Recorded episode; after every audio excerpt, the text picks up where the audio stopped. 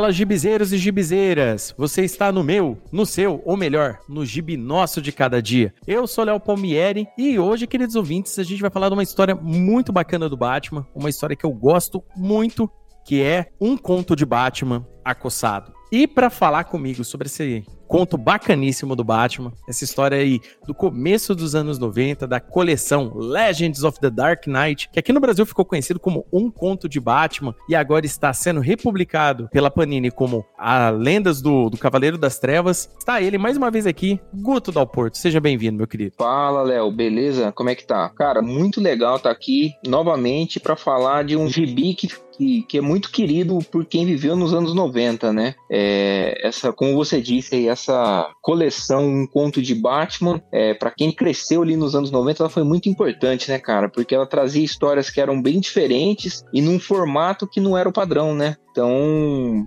Pô, e a, além do mais, falando de Acossado, que é uma das histórias mais legais de, de, de, toda a publicação, né? Bem, bem lembrado, cara. É isso aí, Gutão. Um conto de Batman acossado. Cara, um, uma coisa que, que a galera sempre vem conver, conversar comigo e pergunta, cara, por que acossado? Por que acossado? Que nome estranho, né? Porque o título original é Prey, né? Que é presa, né? E, e o pessoal fica perguntando para mim assim, cara, por que acossado? Por que acossado? O que, que tem a ver? E aí, cara, Acossado significa ser uma pessoa acuada com muita violência, né? Tipo, a pessoa, ela tá sendo caçada o tempo todo, ela tá num lugar para onde ela não pode fugir e ela tá sendo apertada com muita violência. E é isso que a gente vê no quadrinho. A, a pessoa acossada nesse quadrinho é o Batman, né? Uma coisa que é legal a gente falar sobre um conto de Batman, né? Essa coleção que saiu ali no comecinho dos anos 90 aqui no Brasil e começou no fim dos anos 80 lá, lá nos Estados Unidos, é que ela vem naquela vibe, né, naquele sucesso absurdo de Batman 1, onde que vários roteiristas, né, o, o Dennis O'Neill que estava ali também de, de roteirista de algumas histórias e editor-chefe também do Batman na época, sentiram a necessidade de contar um pouco mais desse começo do Homem-Morcego, né?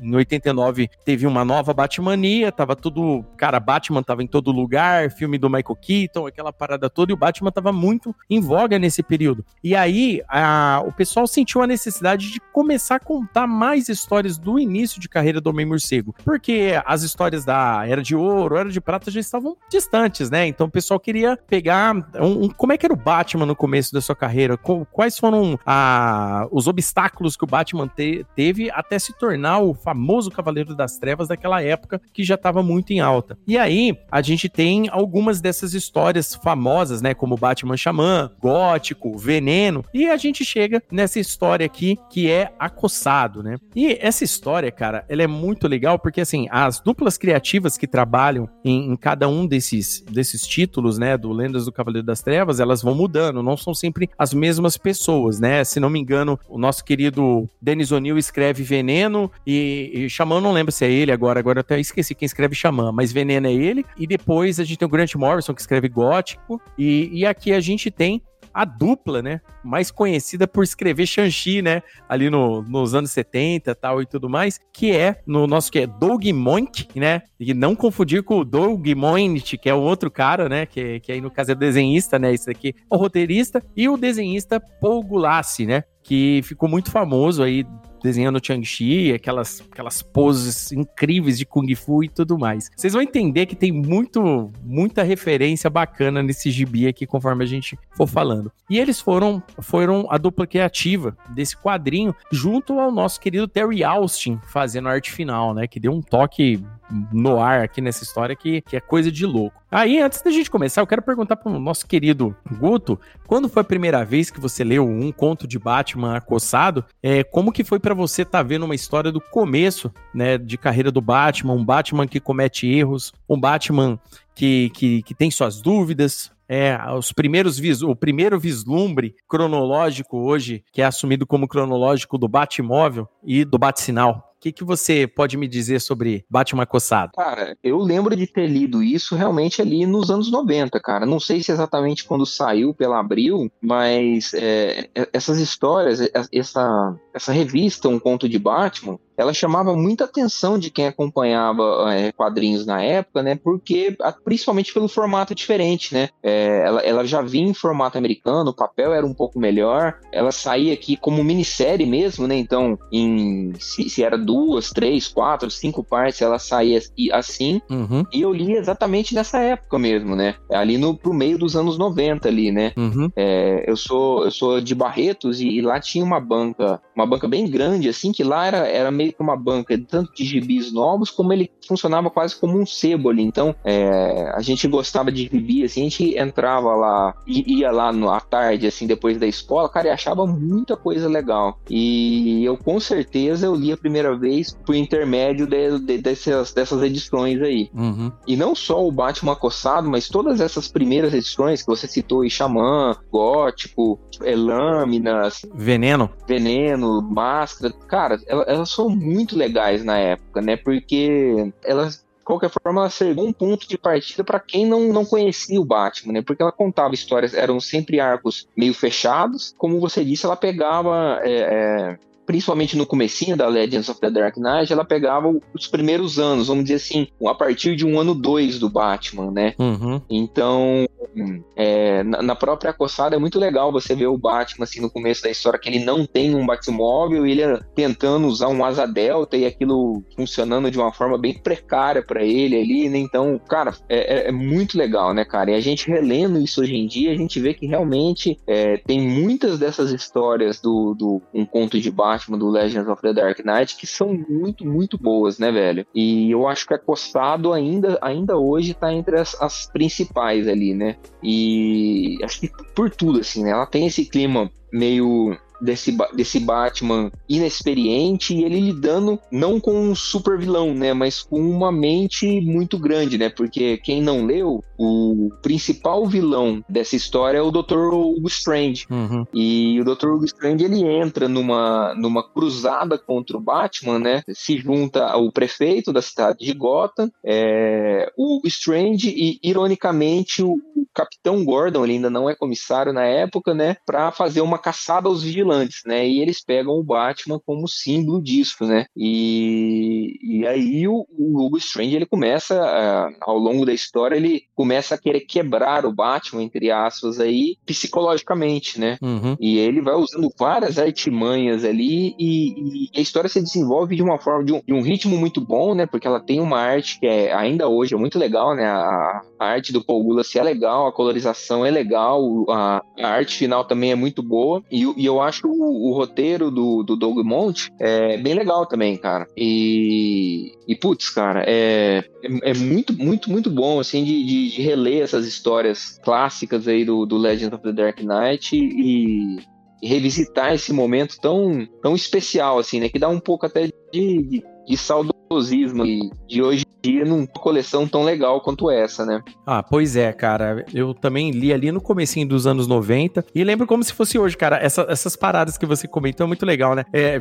ali nos anos 90, a, a, magia dos quadrinhos dos anos 90 pra, pra molecada nacional aqui era um negócio incrível. A gente chegava na banca de quadrinhos, né? E antigamente as bancas eram fartas, pelo menos aqui, na, aqui em Rio Preto, né? Na minha cidade. Ah, a gente tinha a banca do fórum, nossa, ela era grandona, tinha aquela prateleira assim. Aí tinha revista de videogame, revista de. Cara, tinha muito gibi, tinha gibi da Mônica e tinha os gibis comuns da Abril, né? Os formatinhos. Aí chegava, e quando começou a chegar um conto de Batman, elas saíam em formato americano, cara. Então, tipo, tinha uma. E, as, e todas as capas de um conto de Batman são legais. São, são capas, assim, que chamam muito atenção, né? E eu já contei várias vezes aqui no podcast que, que bater o olho numa capa daquela, né? Era, era droga. Era o traficante chamando pra usar droga. Na hora, cara. Você, cara, não, me dá um desse daí, cara. E você compra ele ali, ele cruzava 3 mil, é, a primeira capa, 3.650 é, 3.650 cruzeiros, né, cruzados, eu acho que já era, né, 1990 eu acho que era cruzados. Foi publicado em 92 aqui. Isso, e é legal, né, cara, que as capas, ela davam uma impressão de um negócio mais importante, né, porque é, eram capas que,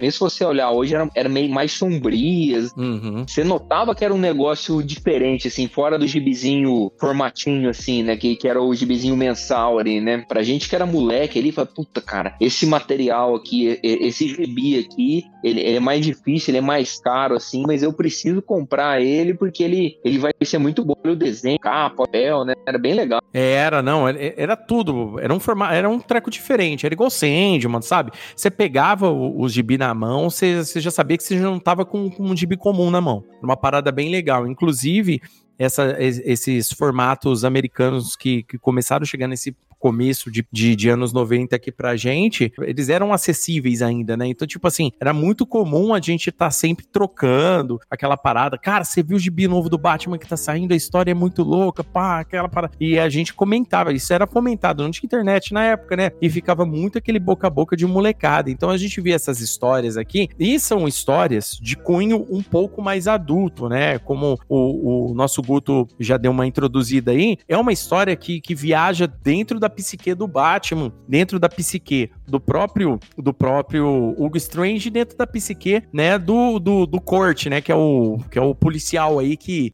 o Franco Nero cover aí que, que, que vai ajudar aí o, o Hugo Strange nessa nessa história. Agora falando sobre a história, uma coisa que é legal a gente comentar, né?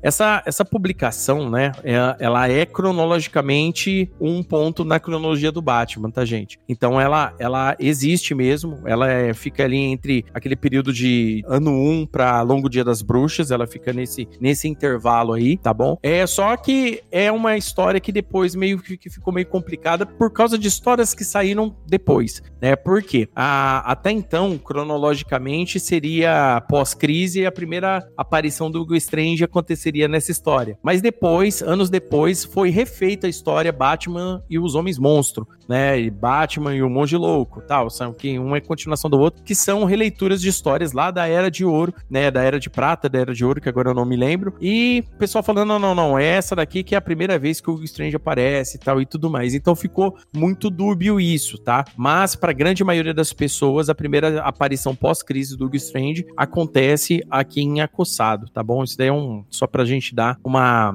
uma passada. Agora, começando sobre a história, né? Uma coisa que é importante a gente falar. Pós Batman 1 ali, uma hora que termina Batman 1, querido ouvinte que já com certeza já leu o Batman 1. Tem episódio aqui no Gibi de Cada Dia também que eu fiz junto lá com o nosso querido Carlos Vasques do Mansão N. Eu fiz aqui o, o Batman 1. É, o Batman 1 começa um novo status quo, tanto pro Gordon, né, que é um dos personagens de Batman 1, né, um dos pilares de Batman 1, e pro Batman. O Batman começa a se tornar um vigilante com uma anuência, entre aspas, do comissário Gordon, né, tipo, cara, eu vou te ajudar, mas é, eu só posso ficar dentro do nível de margem da lei, né, e pro restante pro, pro novo comissário que estava assumindo na época, porque o Gordon é capitão, pro novo comissário, o Batman é um vigilante, né, que é proibido de agir. A prefeitura não gosta do Batman, o Batman é tido também como um bandido ainda nesse período. E é a partir desse ponto que a gente parte a história, tá? E é importante salientar que mesmo o crime diminuindo, é falado isso no, no, quadrinho, né, que o crime vem diminuindo por causa do Batman, por causa dessa cruzada do Batman em fazer justiça, né, isso não é bem visto com bons olhos, né. E aí, uma coisa que é muito legal a gente falar sobre a, a história e a gente fazer uns paralelos de realidade bem legais, né. A, a situação que o Hugo Strange é apresentado para nós é, vai muito naquele esquema é, que, que era muito comum nos anos 90 nos Estados Unidos e depois meio aqui no Brasil foi trazido para cá, mas aqui no Brasil é, desbancou para baixaria, né? Em vários programas de TV que a gente viu, que é são pessoas de pontos opostos, né, colocando as suas ideias. A gente vê isso em Batman Cavaleiro das Trevas, a gente vê isso em Batman Messias, a gente vê em história em debates dos X-Men, aquela parada toda. E aí o Hugo Strange tá lá falando na TV é, falando sobre o Batman, né? Sobre a ação do Batman. Porque acontece uma batida logo no começo do gibi, onde que eles tentam pegar, né, um, um traficante, né? Ou seja, o, é, a tradução ficou como transeiro, né? Deve ser alguém referente à transação. Eu não sei a tradu o, o, o, termo literal disso, mas deve ser referente à transação das drogas. E o Batman, ele chega no meio da batida policial pra, pra entre aspas, ajudar os policiais a pegar ali, né? E o bem legal é que aí a gente já também já tá, já dá de cara com, com aqui o Paul se vem para desenhar, né? Porque pensa num homem que sabe desenhar artes marciais, sabe? Ele sabe, o, o movimento começa e termina né? Ele, você não vê só um braço jogado pro lado e um cara caindo pro outro. Você vê ele pegando a cabeça do cara, puxando até o joelho do, do Batman, assim, é um negócio bem legal. E aí, a partir dessa batida policial, né, esse programa de TV é desencadeado. Aí eu pergunto pro Guto, esse esse papo, né, de, de, de, alguém falar na televisão, né, no caso aqui é o Hugo Strange querendo mover a opinião pública, né, colocando, querendo fazer uma, analisar o Batman, né, colocar o Batman como uma pessoa louca, o Batman como uma pessoa desvarada, que tem problemas muito sérios, né, e que, que tem problemas com, com poder e tal, que, ele, que o vigilantismo dele existe um, um motivo traumático que faz ele ser um vigilante, né, e ao mesmo tempo a gente tem o comissário Gordon que tá ali como uma, uma figura, entre aspas, que era para defender o Batman, mas ao mesmo tempo ele é compelido pelo prefeito da cidade a começar uma força-tarefa de caça ao Batman. O que, que você acha disso, cara? Esse paralelo de realidade quando a gente lembra que, que não era, era muito comum esse tipo de coisa no passado? Cara, é, é muito legal isso aí, na verdade, né? Você fala no passado, mas a gente, a gente vê paralelos disso até hoje, né? Se não em, tele, em, em programas de televisão, mas em redes sociais, né? Porque o, o claramente ele, uhum. o Strange e, e o leitor ele vai acompanhando isso, né, a gente vê que ele é, é uma pessoa muito articulada, ele é um cara inteligente, é, mas ao mesmo tempo ele tem aquele lado de charlatão, né? Ele tem, ele tem a própria agenda dele, né? Então ele, ele quer é, destruir o Batman, porque ele, ele fala, ele, ele realmente cita todas essas, essas questões de que ah, o Batman é um cara com problemas psicológicos, psiquiátricos, ele é uma pessoa que sofreu um trauma, ele, ele, ele já desde o início ele, ele coloca isso, provavelmente ele perdeu alguma pessoa amada, um filho, uma esposa, esposa, uma namorada, enfim. E, e, mas eles,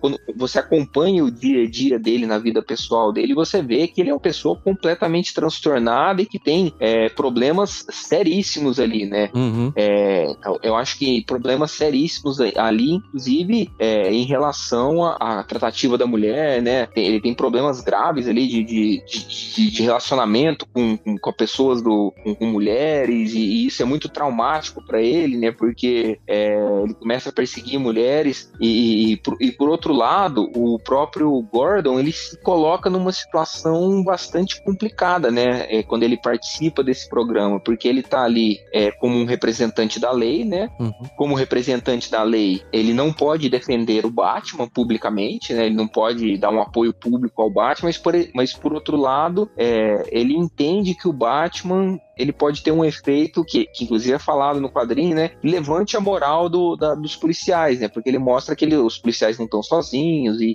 e tal, né? E ele é colocado numa sinuca de bico ali, né? Porque é, ao final desse programa, o prefeito decide fazer essa força-tarefa para caçar os vigilantes, né? O Batman em específico. É, e é o que ele fica num, numa situação que não é que não é que ele quer, né? Porque se por um lado ele quer proteger o Batman, porque o Batman o ajuda, por outro lado ele tem a, toda a questão da carreira dele como policial e, e a obrigação que ele tem com a com a lei e, e, e tendo que cooperar ali com o, com o Strange e depois a gente vai ver, como você disse, com o Max Cort, né? Que é, um, que é outra pessoa bastante complicada na história, né? Bacana. É interessante citar, né, que o, que o Gordon, por mais que ele seja o capitão aí ainda, ele não seja comissário, parece que ele é o comissário, né? Porque ele faz tudo, né? A gente não vê o comissário dessa época e nessa história, mas saibam que tem, tá bom? Ele é citado logo no, logo no Batman, no final de Batman 1, depois tem ele em Longo Dia das Bruxas, várias outras histórias tem esse comissário aí que nesse período tá, tá agindo é, como, como força motriz. Vale lembrar que ele também é um comissário corrupto, assim como era o comissário Lub, né? Que é aquele primeiro lá que tem logo no começo de Batman 1 uma coisa que é legal é, a gente falar que essa obsessão que o Hugo Strange tem pelo Batman, né, vai de encontro totalmente à, à, à psique do Batman, mas a gente pode colocar é, de fato de forma invertida, né? Porque é, esse esse fato do Hugo Strange ser desse jeito, né? E vale lembrar que é bem diferente daquele Hugo Strange é, da Era de Prata, mais corcundão, baixinho tal e tudo mais. Que inclusive foi muito bem adaptado na, na série de desenho, né? Dos anos 90, o Hugo Strange é bem legal. E, e, esse Hugo Strange, ele é muito meticuloso, né? Ele, ele sabe onde que, que, onde que ele vai caçar né? E ele tem devaneios, ele se veste de Batman à noite, ele fica, ele fica no telhado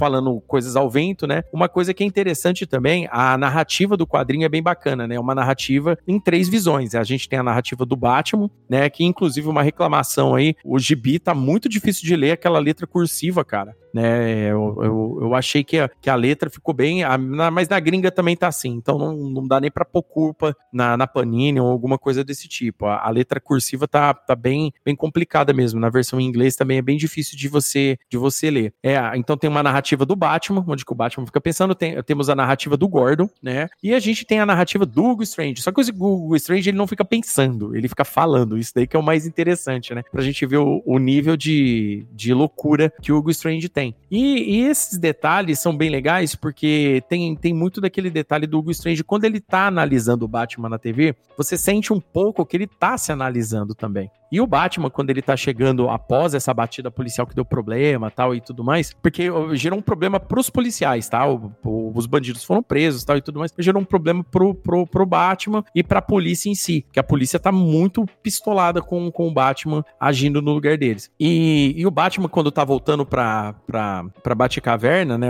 na mansão já, já tá de trajado de Bruce Wayne, e, e é bem legal, né, a forma como o Paul Gulassi faz uso das sombras, né, eu acho muito interessante e e, a arte final do Terry Austin realça isso daí demais, né? Isso dá um tom muito no ar pro gibi. E a, o Batman tá assistindo esse programa de televisão, a hora que o Hugo Strange começa a fazer uma análise ao vivo do Batman. É bem legal essa história, que é a hora que o, o, o Alfred fala: o senhor, patrão, o senhor quer que desligue a televisão? Ele fala: não, a análise de graça, Alfred, deixa ele falar, você tá entendendo? E aí, a gente entra naquele, aquela questão, a época que esse gibi saiu. Porque assim, se você analisar esse gibi por hoje, né, obviamente depois de ler trocentos gibis, ver artes diferenciadas aí através dos anos tal, você, você vai se incomodar com vários dos clichês utilizados no gibi. Porém, se você lê como um produto da época, né, porque esse gibi saiu entre 89 e 1990 lá no, nos Estados Unidos, a gente ainda tava ali, fim de Guerra Fria, o cinema Exército de Homens só fazendo muito sucesso, já tinha começado a era kickboxing do cinema, então esses conceitos todos aí, aí faziam, faziam muito sentido. E tem a famosa cena do Batman se sentir incomodado com a análise do Hugo Strange e quebrando o copo na mão, aí sangrando o copo. Uma cena bem assim, bem cinematográfica, né? Diga-se de passagem. E aí eu pergunto pra você, Guto, não só essa cena, como várias outras influências que a gente vê no gibi, por exemplo, o Max Kort é claramente inspirado no Franco Nero, né? De Ninja Máquina Assassina, né? A gente olha ali e a gente vê o Franco Nero ali. E, e, isso daí fica mais claro ainda depois que ele se torna, né, um, o capanga, né, entre aspas, começa a agir hipnotizado pelo Hugo Strange como o flagelo da noite, que é um ninja, né? Aí eu pergunto para você, você saca essas, essa, esses conceitos que o Paul Gulassi coloca no desenho, o Doug Monte coloca, por exemplo, esse monte de coisa também no pega pega esses conceitos e coloca na narrativa. O que, que você achou de estar tá identificando algumas coisas aí, conceitos da época do cinema, séries de TV americanas que estavam por lá e que também fizeram fazer um sucesso aqui nos anos 90? É, eu acho que é os caras ali é, surfando nas próprias influências deles ali, né? É, acho que como você bem disse ali, né?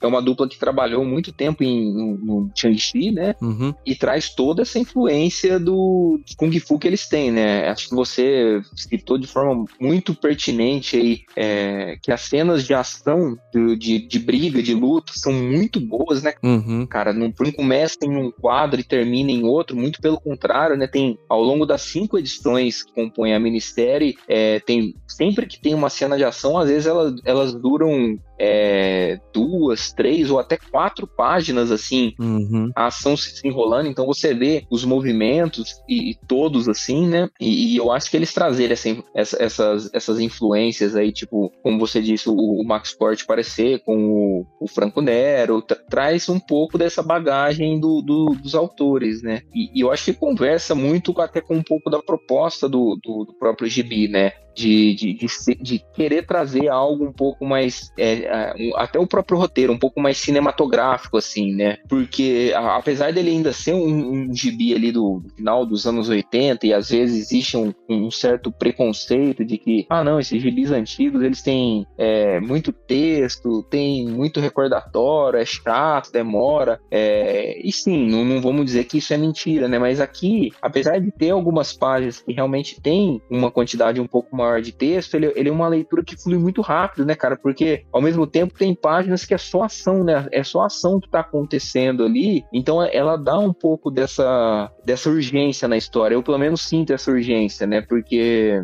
é, como você disse, né? o, o, o o, o, o, Batman ele, ele tá sendo meio que levado ao limite, né? Em, em determinado ponto da história ali, ele, ele até chega lá na, uhum. na, na, mansão Gordon, na mansão Wayne lá, e o próprio Alfred fala, pô, mas faz três dias que você não dorme, você não come, como é que fica isso, né? Uhum. É, então eu acho é, muito bacana. É, agora, agora pensando aqui um pouco, Léo, você estava citando essas influências cinematográficas aí, a gente tinha falado do nome, né? É, Acossado que não tem nada a ver com o nome original que é Prey, que é de ca presa, caça, né? Uhum. E, mas agora pensando aqui em, em, em, português existe um filme dos anos 60 do Jean-Luc Godard que chama Acossado. Será que os, os tradutores da, da, da editora Abril é, é, fizeram uma homenagem com esse filme, pegaram as outras referências cinematográficas que tinham ali e quiseram homenagear também o, o, o, filme Acossado? Cara,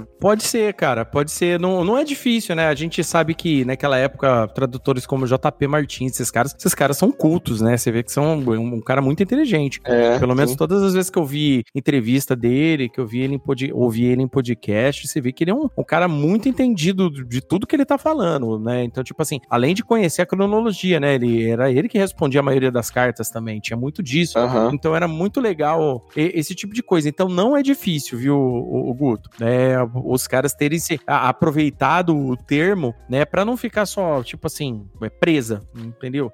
E aí a, o, vamos lá, o leitor dá de cara e, e, meio que ficar em dúvida. Vale lembrar que mesmo assim, né, mesmo assim, a, a, capa chama muita atenção, né? A primeira capa da coçada é aquela do Batman com, com, com a asa aberta, assim, né, com, com a capona aberta, aquela sombra, né, atrás, né? Então é bem bonito, né? Já chamaria atenção por si só. Mas o, o termo acossado, ele é muito legal, cara. E hoje ele chama atenção. Até recentemente, quando a Panini republicou, todo mundo, o que, que significa acossado, né? Aquele tipo de coisa. E agora você falando desse detalhe do filme, cara, é bem provável que tenha sido um, um, dos motivos, sim. Não duvido, não. Um dia, se eu tiver a chance, eu pergunto pro JP e a gente vê. Porque eu.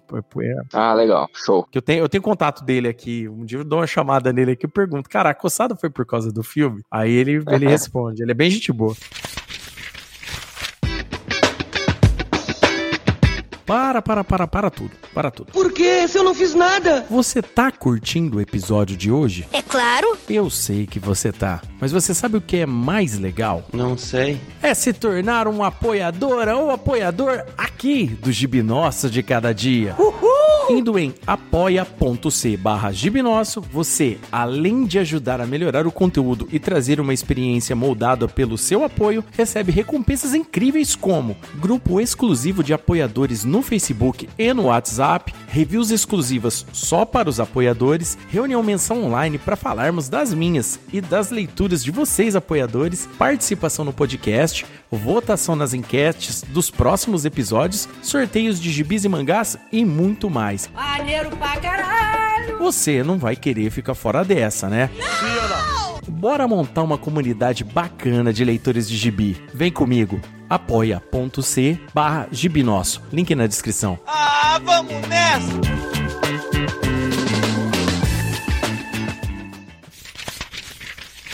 Cara, uma coisa que é legal a gente falar também, o, Guto, é que é, esses, esse tom que o, que o gibi tem, né? Esses aspectos psicológicos do gibi, de forma alguma deixa ele com, com uma narrativa arrastada, né? É, você bem disse aí que ele tem uma fluidez absurda por causa das imagens de ação, né? Que tem, tem muita ação. Cara, eu acho provavelmente um dos contos de Batman com mais ação, se não for com mais ação, eu acho. Acho, provavelmente. Né? Porque eu lembro asas, tal, é, máscaras, esses daí eles, eles são eles são mais. Eles gostam de brincar muito com o psicológico, né? Eles, eles trabalham mesmo, eles são provações pro Batman, né? E esse aqui não, esse aqui ele tem provações físicas pro Batman, né? A gente pode começar com a primeira provação física dele, dele não ter o Batmóvel e a mansão Wayne ser quilômetros, né, de Gotham City, né? É bem legal que, assim, esse quadrinho precisa, de fato, a gente dar uma desligada na suspensão de descrença. Em Batman 1, a asa delta faz todo sentido pra narrativa, tá? Isso daí é, é, é mostrado, é, os pontos onde que o Batman vai e, tu, e tudo mais. Quando a gente chega aqui já com um tempo de ação do Batman, a gente vê que o negócio já fica meio que que meio que perde a onda. Se bem que depois a própria o, os restos desse dessa asa delta do, do Batman se torna um recurso narrativo, né? Que é bem legal, que é uma das dos pontos onde que o Hugo Strange utiliza isso para estar tá traçando um perfil do Batman, de quem é o Batman. Ele já sabe que o Batman é uma pessoa perturbada, que tem um trauma e é por isso que ela caça criminosos à noite. Mas o porquê? Qual, qual, qual a influência? Como isso começa? Né? E um outro detalhe é a criação do Batmóvel, que o Batman não consegue terminar o Batmóvel por algum motivo. E isso é bem legal que isso desemboca no fim da história, mas ele não consegue, ele trabalha no Batmóvel, ele tenta render no Batmóvel, criar um carro mais rápido que qualquer carro que ele possa ter em Gotham City, mas ele não consegue terminar o carro. Isso daí é muito legal, né? Que por quê? Isso daí denota para nós, lendo, que o Batman ele tá em desarranjo psicológico, né? Isso é muito importante. O momento que ele quebra o copo, ele se incomoda com o que o Strange está falando para ele, porque ele é tocado pelas palavras do Hugo Strange. E isso é bem legal, porque o quadrinho todo fica, fica nesse jogo, né? O Batman o tempo todo falando com ele mesmo sobre os erros que ele vai cometendo durante a história, né? É, de exagerar, fica muito cansado, não saber o que fazer. Tipo assim, o cansaço físico pesa para ele durante a história né? E é bem legal também que a gente vê a figura do Alfred trabalhando aqui como aquela figura de começo de carreira do Batman. Cara, você tem certeza que você vai continuar com isso? Isso é complicado, tal e tudo mais. E durante a história a gente vai vendo isso. E ao mesmo tempo, o comissário Gordon tentando levar essa situação a panos quentes. Aí a gente chega num, momento onde que é criado de fato essa força-tarefa para caçar o Batman. Essa força-tarefa é encabeçada pelo Gordon e o Gordon diz que a condição é ele escolher os homens, né? Porém, essa operação tem que ser reportada diretamente ao prefeito e ao Hugo Strange. E o Gordon, a, a princípio de conversa, ele vê no Max Corte, que é um, um, um dos policiais que tá lá, o policial durão lá, o Franco Nero, muscula, que faz musculação, gosta de armas pesadas tal, e tudo mais. Ele vê nesse cara um cara como ele, um policial honesto, quer fazer a coisa certa e acaba recrutando esse cara. Durante o quadrinho, durante a história, a gente vê outras ações policiais onde que o Batman tá antes dos policiais lá. Até o momento que os policiais ficam bem pistolados, né? Onde que, no final das contas, não é mais caçar bandido que tá importando, é caçar o Batman. O Hugo Strange vê isso, uma, uma, uma situação, porque ele percebe que ele consegue pensar como o Batman, mas ele não consegue ser o Batman porque falta um corpo para ele. Falta, falta um, ele não tem corpo do Batman, ele não tem o treinamento do Batman e ele deduz que a pessoa para fazer o que o Batman faz toda noite, sempre voltar depois vivo, ter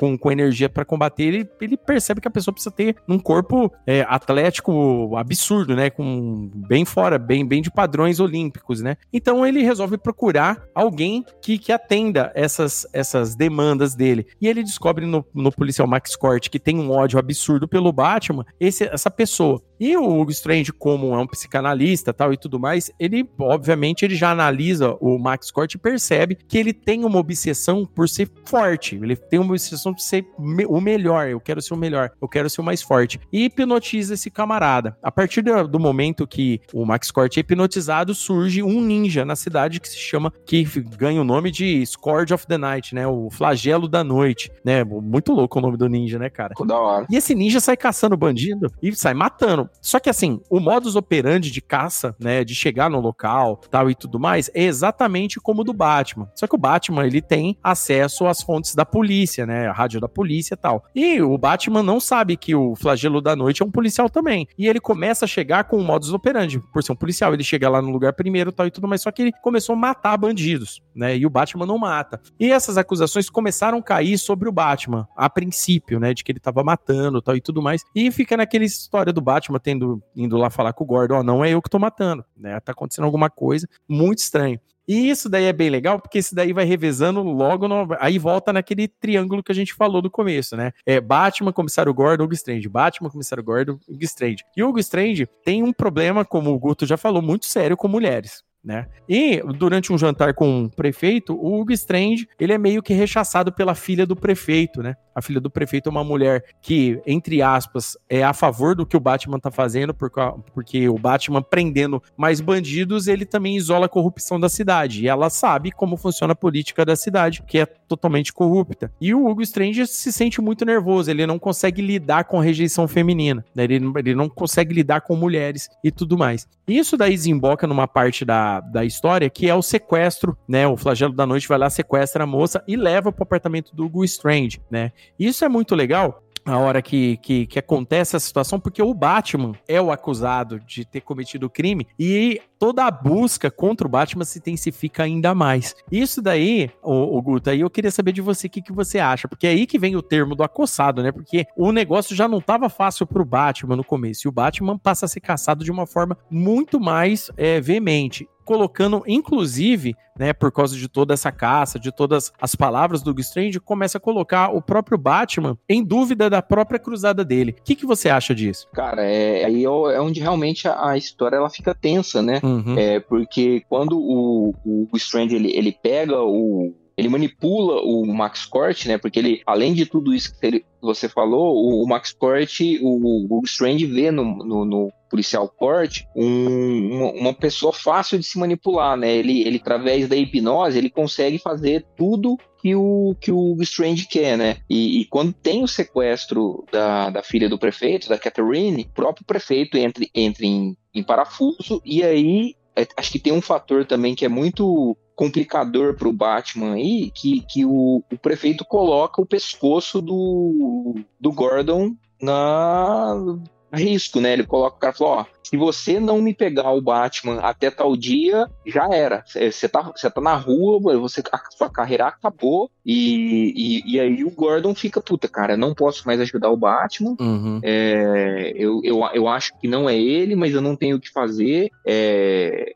junto com isso, o, o próprio Max Cort, ele, é, de forma unilateral dele, ele, ele mesmo decide e fala para o pro, pro grupo de. Pro, pro grupo lá que tá caçando o Batman pra força-tarefa, falou, ó, viu o Batman, pode atirar para matar. Tem ordens superiores que podem fazer isso. E aí, e aí a vida do Batman vira uma loucura, né? Porque tem a polícia realmente caçando, fazendo um jogo de caça e rato com ele, né? Uhum. O Hugo Strange é, fazendo esse jogo, esses jogos mentais e caçando ele o, o Max Forte como flagelo da noite, também agindo como um vigilante, mas matando muita gente, o que deixa a polícia mais, mais pistola da vida ainda, né? Uhum. E junto com isso, o, o Hugo Strange, é, com a ajuda do Max Forte, ele, ele tem acesso a documentos que o Gordon estava retendo, né? E que davam detalhes sobre como o, o Batman estava agindo, detalhes mais antigos sobre assassinatos lá, sobre mortes que, é, traumáticas que o Strange não tinha acesso, que é onde ele começa a querer tentar descobrir a identidade secreta do Batman. E aí, ele, e aí a vida do Batman vira um inferno, né? Porque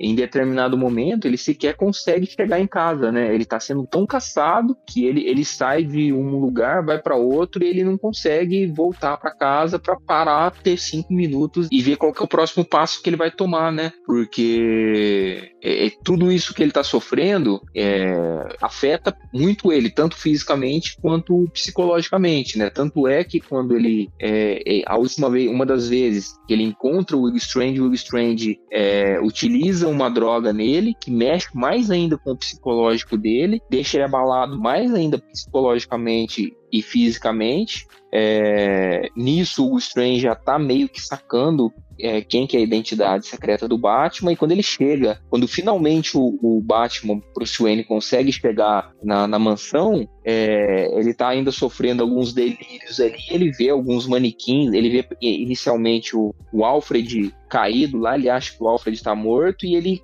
enxerga os pais dele lá na mesa de jantar, é, culpando ele pela morte, de, pela morte dos, pra, do, dos pais, né? Na verdade, eram manequins que o, que o Strange tinha deixado ali e, e, aí o Bruce ele entra em parafuso, né? Ele entra total em parafuso. E aí é quando passado esse momento de loucura, esse, ele, ele fica é, recluso na Batcaverna e bolar um plano para poder acabar com essa loucura toda, né? Cara, é muito legal isso daí quando a gente para pra pensar, né? Como, como o Gordon é sagaz, né? Por mais que o, o Gordon sabe, cara, porque assim, se a gente for parar pra pensar friamente, né? O Gordon também tá, entre aspas, infringindo a lei, né? Ele tá infringindo ordens diretas e tudo mais. Só que o Gordon conhece Gotham City, né? É aquela parada. Ele tá no lugar, ele sabe como é que funciona e ele sabe que a cidade precisa do Batman. Naquele momento, naquele momento, a cidade precisa do Batman. E ele é muito sagaz em esconder documentos específicos por Hugo Strange, porque, assim, ele, ele nota que o Hugo Strange é um problema muito sério, né? O detalhe dele ter cooptado o, o, o, o Max Corte, né? E o Max Corte é, já levar, tipo, se dirigir diretamente ao Hugo Strange é um fato notável aí nessa história. A gente tem aquela parte, inclusive, que é bem legal, que o que eles vão eles vão atrás daquele bandido, né? O peixe, né? Que é o, o traficantão grandão. E, e a hora que eles vão lá, os caras estão sermando assim, bem pesado mesmo, né? Você fala, cara, a gente só vai atrás do traficante, que a gente sabe onde tá, a gente já sabe cadê o cara, pra que tudo isso de arma, né? E os caras, não, vai que o Batman aparece, né? Ou seja, eles estavam decididos a, detonar com o Batman, né? E o Batman, depois dessa, dessa situação, né? Ele pega o peixe e vai entregar o peixe pra polícia. E fala: Ó, eu trouxe aqui uma trégua entre nós, né? Polícia, eu e vocês aqui, ó. Eu tô aqui pra ajudar, eu vim trazer esse cara. Os caras não quiseram nem saber, meteram bala no Batman em cima do gárgula, que ele tava segurando o peixe, o peixe espatifou no chão, crivado de bala e todo mundo atirando, né? Então, daí você vê que o, a, a situação do Batman tá, já estava totalmente virada ne, ne, com, com esse perigo como um todo, né? Então, é, a, a, a história em si, por mais que ela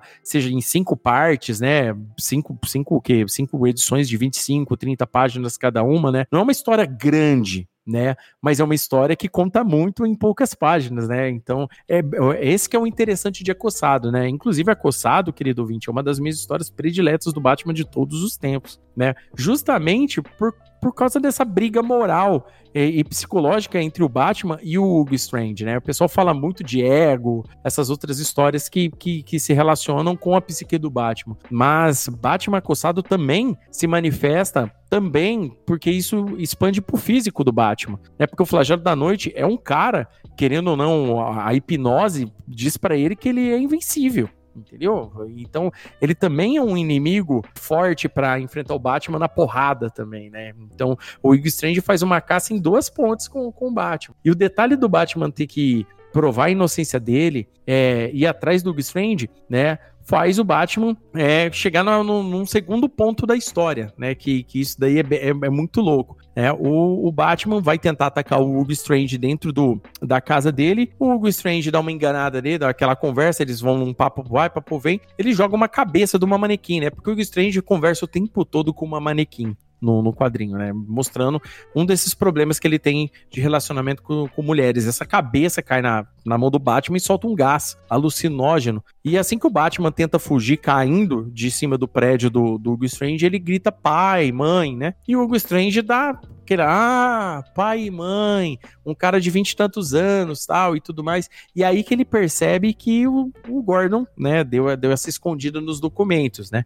E aí ele é a hora que ele deduz de fato que o Bruce Wayne, né, seria o, o, o Homem-Morcego. Que aí é a hora que a gente vai pro, pro detalhe final da, da história, né? Que é a hora que ele coloca os manequins, né, na, na, na casa do Bruce, a, aquela parada toda. Eu achei esse final, né, esse, esse, esse detalhe final, esse embate final, como, como isso se desenrola, né, muito interessante, porque a gente tem um embate psicológico final com o Strange e também tem um embate final de porradaria com o Flagelo da Noite né?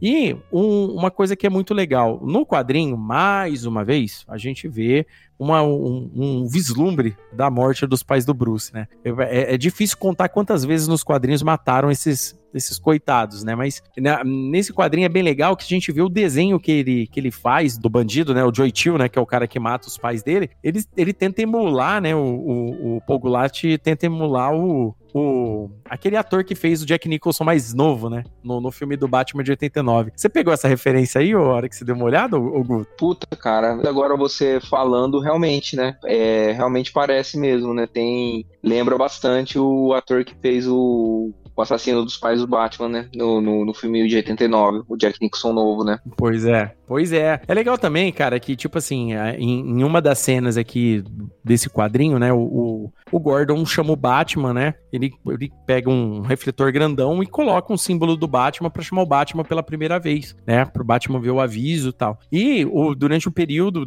isso acontece e tal. É a primeira vez que a gente vê o bate-sinal, né? E, e, logo depois da história, a prefeitura, o prefeito proíbe o Gordon tal e tudo mais. Isso meio que pega mal pro Gordon, né? Porque todo mundo sabe que o Gordon fala com o Batman, mas ele fica de mãos atadas, né? Ele não pode falar muito mais para também não causar uma suspeita para ele, né? Por causa dessa essa força-tarefa que tá caçando o Batman aí, né? Esse detalhe do Hugo Strange ter conseguido meio que deduzir a identidade do Batman, invadir a Batcaverna, colocar o, o Alfred para dormir e colocar aqueles manequins com gravações, né? Porque e aí que é nessa hora que a gente entende como que a psique do Batman se junta, né? E isso daí se junta a hora que ele termina o Batmóvel né? E é uma coisa que, que é notável é a gente saber que, assim, psicologicamente falando, as pessoas quando estão quebradas, né? Quando elas não estão tão legais, é, o termo de utilizar que a pessoa tá quebrada é que ela tá com, com, peças, né? Tá esmigalhada a mente da pessoa em vários pedaços, né? Então, tipo, é por isso que eles usam o termo a pessoa quebrada. E o Batman, é, ele, com esse, esse revés, né? Esse obstáculo, logo de início de carreira, meio que, entre aspas, quebra ele no começo, né? Deixa ele meio quebrado. E ele, assim como acontece em Veneno, ele tem que encontrar uma forma sozinho de, de sair desse, desse problema de forma absurda, né? Em Veneno ele fica um mês preso dentro da Batcaverna com síndrome de abstinência do veneno. Aqui ele fica três dias, né, em isolamento total do Alfred, tentando regular a cabeça. Quando o Alfred chega, na verdade o Bruce não ficou os, os dias parado num lugar se lamentando. Ele começou a construir o Batmóvel, ele virou o foco dele para dentro do Batmóvel e ajeitar a cabeça dele, até ele construir o Batmóvel e aí, finalmente, a gente tem a construção do Batmóvel. Isso é, foram três dias depois. O Hugo Strange não revelou para ninguém a identidade do, do Batman, tá? Isso daí é, é, é, interessante a gente saber que ele não revelou. E o Batman resolve ir atrás dele, né? Aí o Batman vai atrás do Hugo e e, o mais legal durante o embate, que a hora que o Batman dá de cara com o Hugo Strange, o Hugo Strange começa a falar um monte pra ele. Ah, tal. É como se já tivesse o controle da situação por cima dele. É,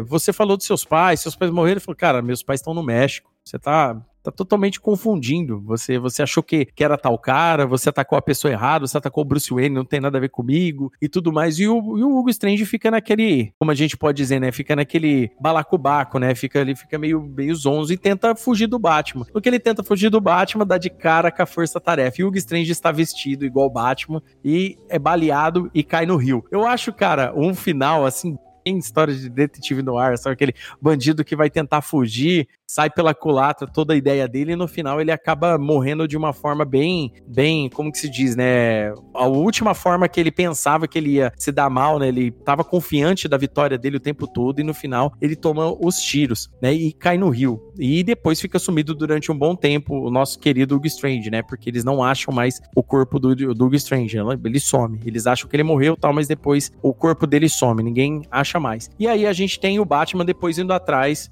do flagelo da noite, caçando o flagelo da noite. Então tem uma perseguição de carro, é, que é muito legal com, com, com o Batmóvel. Depois eles resolvem sair no mano a mano. Vale lembrar que a gente tem uma terceira, tem uma figura que é aqui da história que a gente não citou muito, mas eu acho que nem eu nem o Guto meio que citou muito ela, porque ela tá na história jogada, que é a Mulher Gato. Eu, eu acho, é, eu não sei se eles colocaram a Mulher Gato na história pra, só pra mostrar pra gente, olha, é a roupa que ela tá em ano 1, uma parada assim, porque a, os únicos envolvimentos da Mulher Gato na história são que a Mulher Gato é tida pela, pela mídia como uma ajudante do Batman e ela não é, e ela quer provar que ela não é. E durante o confronto do Batman com o, o, Flagelo da Noite, que é um inimigo muito muito poderoso, luta pra caramba. São cena, uma cena assim de combate absurda, né? O Pogulassi, ele, ele é mestre, cara, em, em, em fazer uma, um, colocar luta no quadrinho, sabe? O cara sabe muito mesmo. E ela, no final das contas, dá uma ajudada no Batman e fala pro Batman, ó, a gente tá kit aí, tal e tudo mais. Eu queria saber de você, Guto. Além desse combate final, esse, esse, esse final é, satisfatório, entre aspas, né? Bem fechadinho do, do arco, o que, que você acha desse embate final com o Hugo Strange, o embate final com o Flagelo e essa mulher gato que acabou ficando meio, tipo, o recurso narrativo dela ficou meio muito desperdiçado na história. O que, que você acha disso? É, então, você tava falando aí, começar falando da mulher gato, né? Eu tava pensando exatamente nela, assim, né? Ela tem uma. É praticamente. A gente tá falando que o, que o Gibi ele é cinematográfico e falando em filme, ela tem uma participação especial ali, né? Porque ela aparece em, em dois ou três momentos ali. É, ela não. A personagem, ela não. Ela tem zero desenvolvimento dentro da trama ali. É, eu acho que eles colocam ela ali mais realmente para mostrar que tem outros vigilantes na cidade e, e, tentar fazer um link da Mulher Gato com o Batman. E ela acaba sendo importante nessa, nessa confronto final entre o, ela e o Batman, porque ela ajuda realmente o Batman, né? Ali. E então, mas eu acho que assim, ela não foi, ela foi mal aproveitada, né? Ela não tem zero desenvolvimento na história. Só é legal que realmente o uniforme é bem legal, né? Dela no, no gibi, né?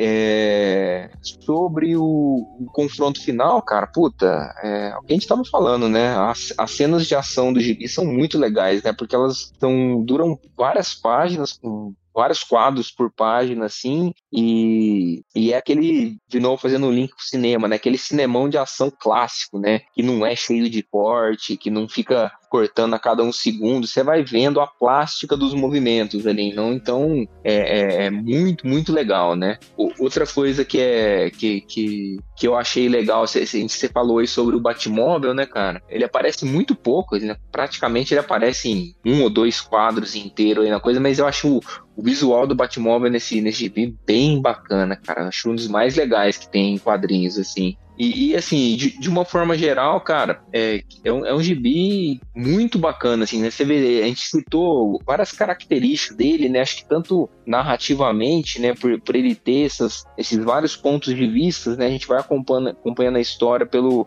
um pouco pelo, pela perspectiva do Batman, do Hugo Strange, do Gordon, até do próprio Flagelo da Noite, a gente vê um pouco da, da psique dele ali e é, é bem legal, né? É, principalmente ali eu acho essa dualidade, ou até essa, essa ambiguidade, esses pontos em comum também entre o Strange e o, e o Batman, né? Porque é, são, são duas pessoas vamos dizer assim, com obcecadas, né, cada um com o seu problema, né, o Batman é obcecado ainda com a morte dos pais, o, o Strange, é, ele é um personagem que você percebe que ele tem essa, essa uma insegurança muito grande em relação às mulheres, o que transforma ele numa pessoa muito misógina, né, é, acho que você falou bem aí, né, ele tá no, no, no interage basicamente como uma manequim, né? E, e, ele agride essa manequim como se fosse uma, uma, pessoa, assim, né? Então mostra toda essa misoginia dele e, e, também essa obsessão que ele tem com o Batman, né? Porque ele acaba, ele acaba criando um uniforme do Batman, né? E a, a gente acabou não citando, mas quando há o sequestro da, da, da Catherine, né? Ele já tá meio que fazendo algumas aparições como como esse Batman, né? Como esse Batman. Então a galera acha realmente foi o Batman que sequestrou a filha do prefeito, né? E o final do, do Strange é bem legal, também é bem muito cinematográfico, né? Bem, bem coisas de filmes policiais, filmes, filmes policiais dos anos 70, ou até mesmo no ar, como você falou, né? E, e aí a batalha final com o flagelo também é sensacional, né, cara? Então eu acho que dá, dá um desfecho muito bacana ali, né? Porque no fim das contas, o Batman ele é meio reabilitado, o prefeito mesmo realmente ali, né? É, ele ajudou bastante, mas ele tá fora da lei, mas meio dando a entender assim, falou, oh, a gente não pode trabalhar junto com ele, mas a gente pode tolerar aí meio, meio nas escondidas aí, né? E aí, aí eu acho que mostra também um pouco desse, dessa, o começo dessa relação muito forte do Batman com o Gordon também, né? Que é muito, é muito presente durante todo o gibi, né? Então, como você disse, puta, puta gibi, cara. Acho funciona muito bem, é uma leitura muito, muito boa. E tem essas cinco edições aí, mas, cara, você lê rapidão, assim, apesar de ser um gibi lá do final dos anos 80, você lê muito rápido e, porra, é muito legal, cara. É que e que nos lembra assim como como teve bons momentos, como teve ótimos momentos o, o Legends of the Dark Knight barra um conto de Batman, né? Bom, pois é, cara. É, é, é uma publicação né, que, que para nós ali, quanto a, a, leitores naquela época, era muito novidade ver o Batman sentindo esse monte de dificuldades. Porque a gente mesmo tava, mesmo lendo ali um Batman pós-crise e tal, com, com, com ele, ele já tava com um período, mesmo no pós-crise, ele já começa lá na frente, né? Ele já começa com o Dick Grayson é, meio adulto, né? Já se tornando asa noturna. O, o Jason Todd é recrutado logo no começo ali da, da fase do, do pós-crise do Batman. Então a gente já viu um Batman experiente né? E ver essas histórias onde o Batman se dá mal, chega todo detonado, não tinha acontecido queda do morcego ainda, alguns outros arcos onde o Batman se dá mal, é, também a gente não tinha visto ainda, nem, nem na, na mensal do Batman a gente tinha visto ainda na época e tal. Então a gente não estava acostumado a ver um Batman se dando tão mal, um Batman tendo esse aperto, né? E vale lembrar que as histórias do Batman daquele período que a gente lia eram histórias muito calcadas no, no, no detetivesco do Batman. Né? A gente até tinha essa, essa, essa veia artes marciais tal, porque era um, um, um, esquema da época mesmo, né? E aqui, como a gente comentou, o Paul, o Paul Gulasso aqui, cara, ele, ele, ele usa e abusa de vários clichês cinematográficos da época, desde, desde usar o, o Max Cort, é, é, cara, a hora que ele põe a roupa de ninja tal, é, é, é a referência completa à, à Ninja, a máquina assassina do, do Franco Nero de 1980, entendeu? Então, tipo assim, você, você percebe que a, a bagagem dele, todo aquele tempo fazendo Shang-Chi, toda aquela, aquela influência de cinema Kung Fu, depois pegou aquele monte de coisa. Vale lembrar que quando eles faziam Shang-Chi, por exemplo, eles também tinham a bagagem do cinema de, de espionagem, né? Isso daí que era o legal do Shang-Chi. O Shang-Chi não era só um artista marcial incrível, né? Ele era um espião também. Então era muito legal esse tipo de coisa. E isso daí, quando chega numa história assim, ó, agora vocês vão trabalhar com o Batman, eles souberam criar uma história dentro do cânone, querendo, obviamente, o que o editorial queria na época. É, é óbvio, é, um, é uma história que passeia entre o, o, modo antigo de se fazer gibi, já flertando com o novo modo de se desenhar, né? O Paul Gulassi ali, você já vê que ele já deixa um pouco mais pontas soltas, já quebra uns quadros, aquela parada toda, né? Não deixando de lado a sua principal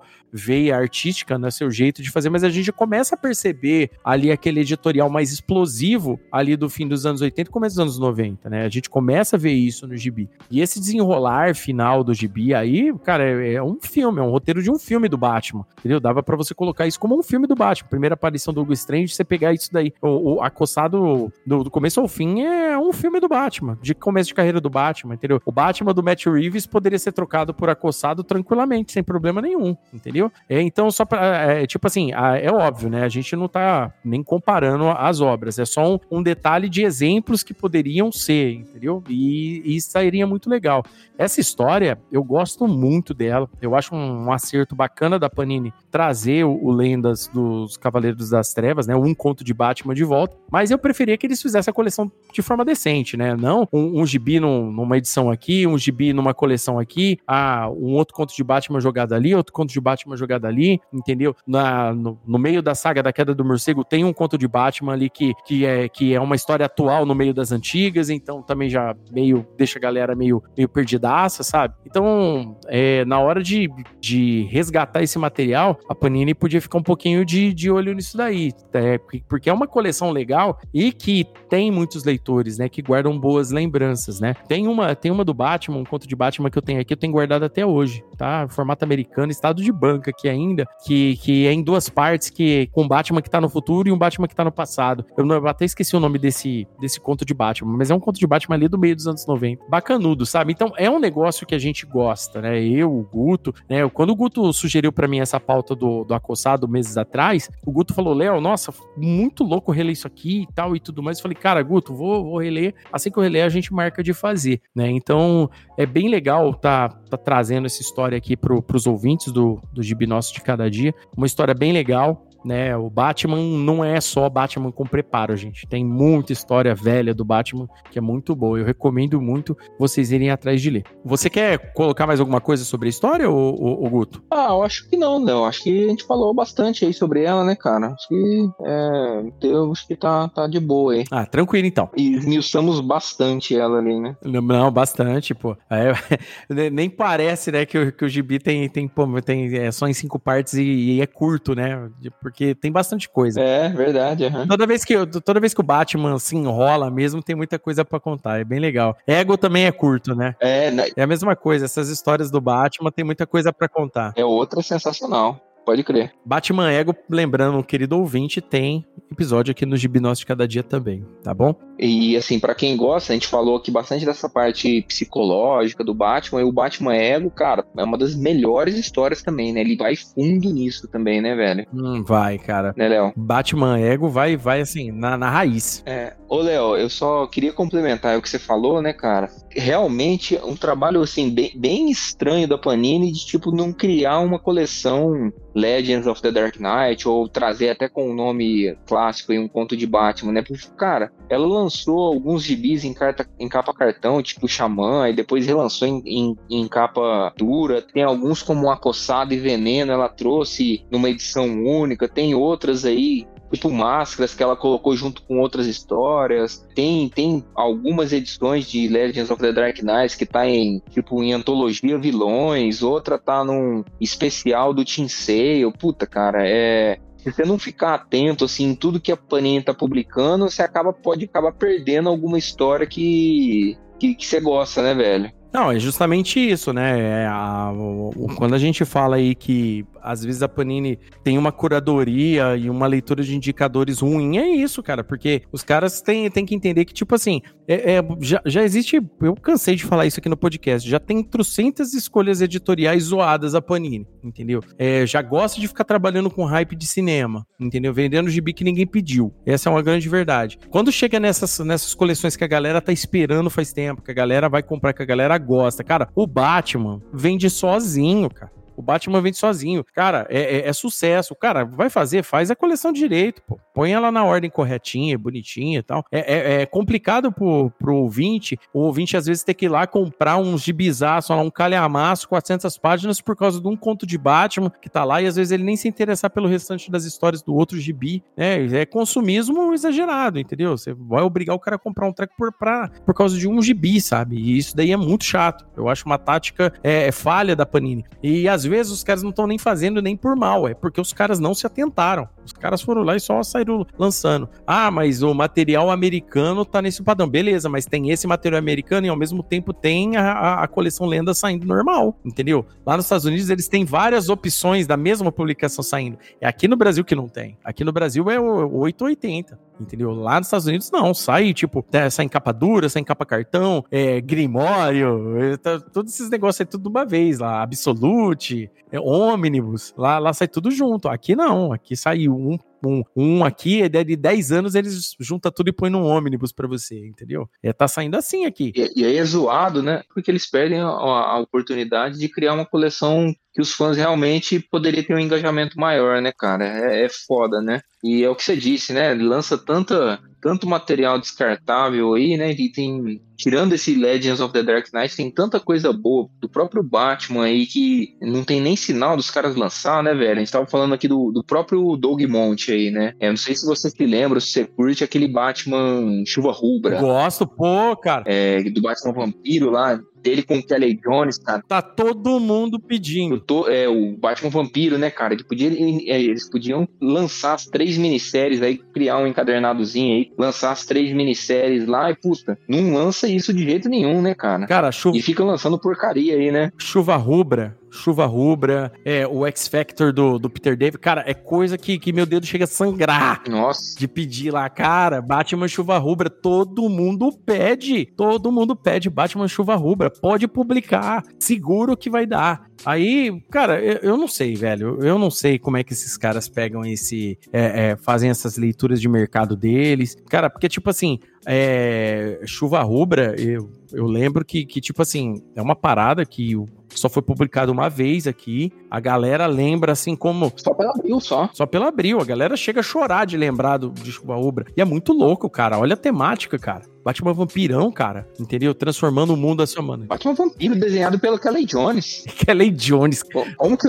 É, como que vai dar errado isso? Todo mundo tá doido pra comprar isso aí, né, cara? Cara, Kelly Jones, cara, que. Cara, cara, vai ser legal, vai ser legal na saga do Batman, a hora que chegar na, nos desenhos do Kelly Jones. É Chuck Dixon, Kelly Jones. Cara, cara. Eu tô só esperando chegar nessa parte aí, porque eu adoro o desenho dele, cara. O desenho dele é insano, cara. Nossa, é, pra mim, assim, cara, é disparado dos anos 90, é um dos melhores, se não for o melhor desenhista, né, cara? Porque ele. Aquele Batman exagerado, com orelhona grande, assim, meio parecendo um monstrão, assim. Nossa, cara, eu acho. Eu, eu gosto tanto que eu tenho até um bonequinho aqui um Batman do Kelly Jones aqui, de tanto que eu gosto, velho. Eu gosto demais, mano. Nossa, cara, muito bom. Show de bola, cara. É, Kelly Jones é, é lenda demais. É isso aí, querido ouvinte. Então, esse foi um conto de Batman acossado, né? Um gibizaço aqui, Doug Monte, Paul Gulassi, Terry Austin na arte final fazendo esse gibizinho aqui. E eu trouxe aqui mais uma vez meu querido amigo Guto, né? Meu querido amigo Guto aqui para falar desse gibizaço. Então, Guto, obrigado mais uma vez você estar tá aqui pra gente falar de mais um gibi aqui no, no Gibi Nosso de Cada Dia. E deixa aí onde que a galera te encontra nas redes sociais. Ô, Léo, obrigado mais uma vez aí pelo convite, cara. Sempre um prazer enorme estar é, tá participando do Gibi Nosso. E quem quiser me achar aí, procura aí Instagram, Facebook, Guto Dal Porto, que eu tô lá pra gente trocar uma ideia. Valeu aí. É isso aí, querido ouvinte. E você que estava aqui até agora, você, obviamente, você ouviu, né, sobre a campanha de apoio, né, do grupo de apoiadores do Gibi Nosso de cada dia. É, venha fazer parte do nosso grupo de apoiadores a partir de cinco reais por mês, né, com várias recompensas como clube de leitura, é sorteios de gibis e mangás, é, é, lives, escolher votação em enquetes e muitas outras coisas. Uma experiência personalizada de podcast para você. Eu quero trazer você, querido ouvinte, para perto de mim, para você me ajudar a fazer um gibi de cada dia melhor, tá bom? Então, espero que vocês cliquem na descrição, deem uma olhada nos planos, vê se tem algum que, que, que te deixe tranquilo se você gosta das recompensas e vem ser um apoiador aqui do Gibi de Cada Dia para eu poder continuar trazendo esse podcast bacanudo aqui para vocês. Tá bom? Não deixe de nos seguir nas redes sociais, né? Arroba Podcast no Instagram. Tá, também vocês podem me seguir no Twitter, Léo Palmieri Gibi, né? Onde que eu sou mais ativo, eu estou sempre postando lá no Twitter também. Vocês podem me seguir por lá, tá bom? Espero que vocês tenham gostado desse episódio e até o próximo Gibi de Cada Dia. Tchau!